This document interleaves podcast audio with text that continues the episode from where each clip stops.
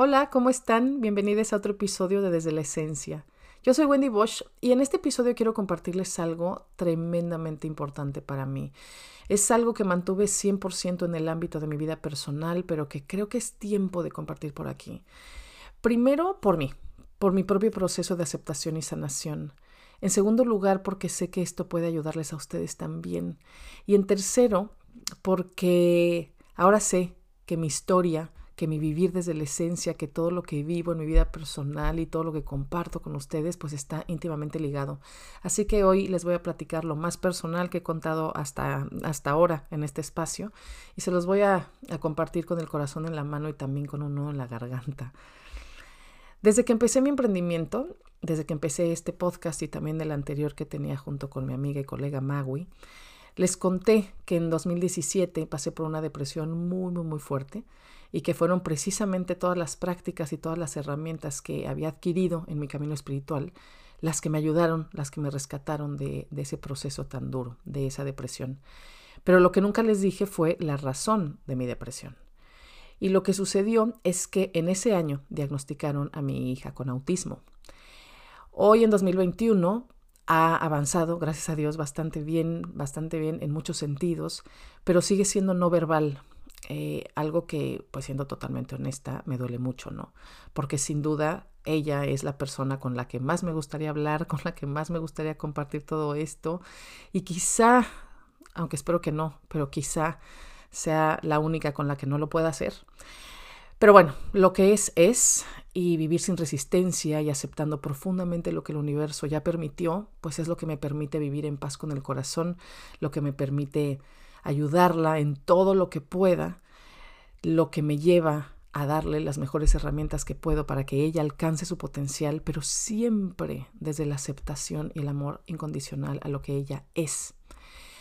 Ahora, su diagnosis es sin duda lo que más me ha dolido hasta este momento, ¿no? Pero ese dolor ha sido también mi ruta para regresar a casa, eh, para vivir realmente desde la esencia y no desde la comprensión intelectual, ¿no? Sino desde la experiencia cotidiana, directa, no solo desde el tapete de yoga y el cojín de meditación, sino también desde las ganas de gritar y de salir corriendo, desde las lágrimas y de la desesperación, porque saben algo, ahí, o sea, en esa oscuridad y en ese dolor encontré lo que siempre había buscado y anhelado, porque ahí supe que regresar y vivir plenamente desde una conexión con la esencia era lo único que me iba a rescatar y a regresar a mí misma y a mi paz. Me di cuenta que por muchos años había buscado a mi maestro, ¿no? Que lo busqué en libros, en viajes, en cursos, en espacios sagrados y nunca lo encontré porque literalmente estaba en mi interior. Mi maestra estaba esperando a que yo la diera luz en este mundo, en forma de mi hija, y así ella, como este maravilloso espejo que es, pues me iba a acercar a mi ser esencial, a mi voz interior, como nunca nada ni nadie lo hubiera podido hacer. Y la verdad es que podría dedicar una, una decena de episodios a compartirles todo lo que mi maravillosa y preciosa hija es y todo lo que me ha enseñado.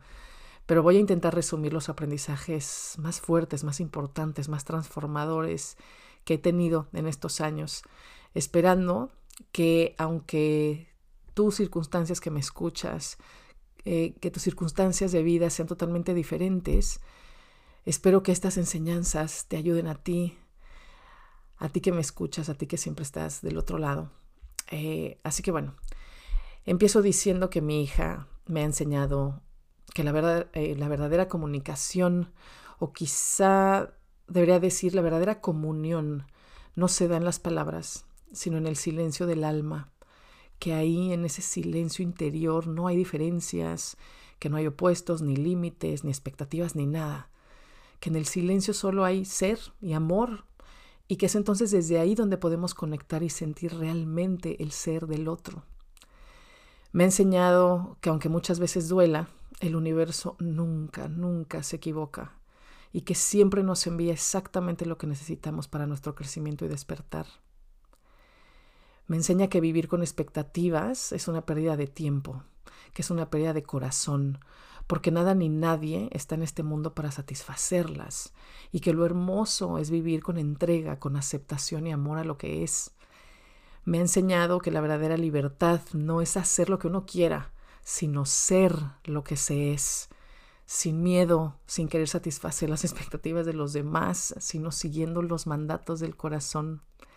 Me enseña a vivir aquí y ahora y a disfrutar enormemente de lo sencillo, porque ella no necesita cientos de juguetes, ni programas de televisión, ni llenarse de amigos y de experiencias. O sea, ella es feliz paseando en la naturaleza, jugando con las hojas, los arbustos, los árboles, oliendo las flores, corriendo en libertad, gritando de felicidad, disfrutando la comida, eh, sintiendo mis abrazos.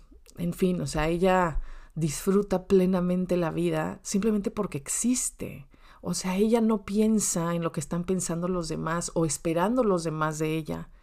Mi hija simplemente es lo que es, momento a momento, instante a instante, y lo mejor de todo es que es que me invita a vivir a mí así también. Cada día me enseña eh, que no existe la perfección y que el control es solo una ilusión que nace del miedo a que la vida no sea sólida y estable pero que si queremos realmente vivir con paz en el corazón, tenemos que soltar el control y la perfección y más bien confiar en que la vida siempre nos llevará a donde nos tenga que llevar, porque la vida, aunque a veces duela y aunque a veces sea incómoda, siempre es perfecta tal cual es. Me enseña, me enseña que el verdadero amor no necesita nada más que ser y estar, nada más que la presencia total de nuestro ser, que amar Amar de verdad no es nunca desde el sacrificio, sino desde la entrega total. Me enseña, por supuesto, de autocuidado, porque ella necesita a una mamá feliz, a una, a una mamá conectada consigo misma, una mamá tranquila y presente, y no a una mamá drenada, cansada y de mal humor, aunque por supuesto a veces así estoy, así me siento y todo se vale, ¿no?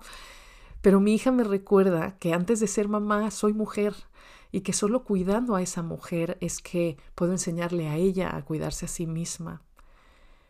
Me enseña a reconectar con mi poder personal todos los días, a soltar lo que no es importante, a bajar el ritmo, a confiar y, agarrarme de la esencia divina todos los días, porque en mis momentos difíciles es ahí donde encuentro mi verdadero refugio me enseña que la inversión de tiempo, de energía y de dinero en mi desarrollo personal y espiritual es el mejor regalo que no solo me hago a mí misma, sino también a ella, que no es un lujo, sino una responsabilidad, que no es un acto egoísta, sino un acto de amor a ella, a mí y a todas las personas que me rodean.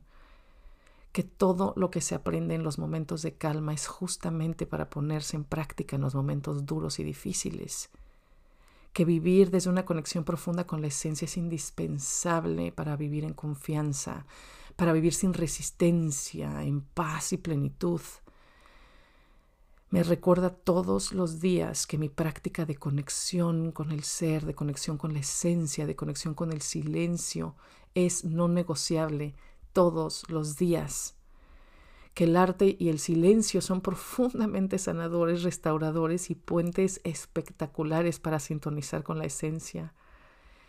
Que mi trabajo, que todo lo que comparto con ustedes no es solo un trabajo, sino que es mi vida, que es mi ofrenda al universo, mi manera para, para ayudar a otras personas, que es mi canal para compartir y para expresar a la esencia en el mundo. Y que ella, que ella llegó a mí como, como el regalo, como el catalizador y la oportunidad para, para vivir mi propósito en esta vida. Ahora, con todo esto, no quiero que mi vida suene a que siempre es hermosa y alegre, ¿no? Que nunca me visite el dolor o la culpa o el, o el enojo, porque claro que no, ¿no? O sea, claro que me duele. ¿Cómo no va a dolerme no poder hablar con mi pequeña? ¿Cómo, ¿Cómo no va a dolerme el no poder compartir con ella tantas cosas que me gustaría? O sea, por supuesto que me duele y muchísimo, ¿no? Pero su autismo es también lo que me invita a regresar a mí misma todos los días, a reconectar con la esencia, a autocuidarme, a crear contenido que ayude a otros, amarme y amarla más, a estar más presente en mi vida y en la suya, a ser la mamá, a ser la mujer que ella necesita que yo sea. En resumidas cuentas, me enseña, me recuerda y me ayuda a vivir realmente desde la esencia. Así que solo me queda desear que algo de todo esto que ella me ha enseñado y que me enseña día a día y que hoy comparto con ustedes, les ayude a ustedes también. Y que sepan de verdad que todo el contenido que creo y que comparto por aquí, en mis redes, en, en la comunidad, en mis cursos, nace de mi experiencia personal, del camino que yo recorro todos los días, de las tomas de conciencia que tengo y de las prácticas que me rescatan una y otra vez. Así que con esto me despido por ahora, pero les dejo la afirmación de este episodio que dice, mi dolor es la voz de la esencia invitándome a regresar a ella. Mi historia es mi camino para regresar a casa. Mi dolor es la voz de la esencia invitándome a regresar a ella. Mi historia es mi camino para regresar a casa.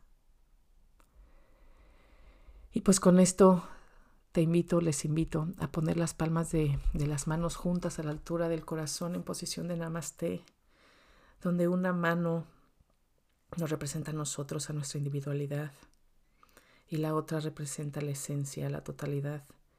Y entonces en este símbolo de unidad en el corazón, repitan conmigo, yo soy tú, tú eres yo, somos uno mismo, indivisible, eternamente, y todo está bien, todo está bien. Les mando un abrazo muy fuerte y muchísimas gracias por escuchar, muchísimas gracias por estar del otro lado. Un abrazo con todo el cariño. Namaste.